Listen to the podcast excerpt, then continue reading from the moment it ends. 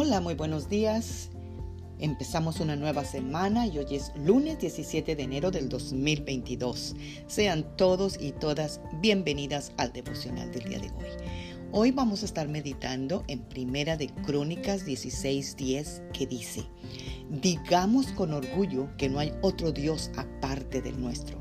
Alegrémonos de corazón todos los que adoramos a Dios. Amadas guerreras y guerreros de Dios.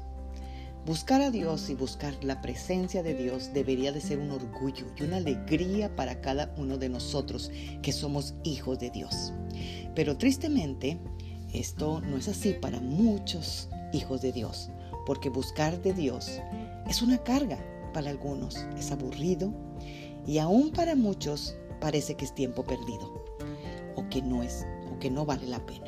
Buscar a Dios y buscar de Dios de su presencia, de su poder, de su sabiduría para nuestra vida significa buscarlo en oración, buscarlo por medio de su palabra, buscarlo congregándonos en nuestra iglesia y buscarlo en toda oportunidad que tengamos de escuchar su palabra y reunirnos con nuestros hermanos en Cristo para adorarlo y exaltarlo.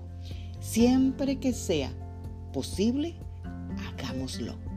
Cuando buscamos de Dios y de su presencia, nuestras vidas no pueden quedar igual. Porque hay un versículo en la palabra que dice que tú te asemejas a todo aquello que tú adoras. Y si tu adoración es nuestro Señor Jesucristo, tú cada día te parecerás más a Él. Oremos esta mañana. Padre, en el nombre de Jesús, aquí estamos delante de tu presencia, dándote gracias, Señor, por esta preciosa mañana, Señor, y Señor, reflexionando en este hermoso versículo en el cual nos hace sentirnos orgullosas, porque nosotros no tenemos otro Dios mejor que tú, Señor.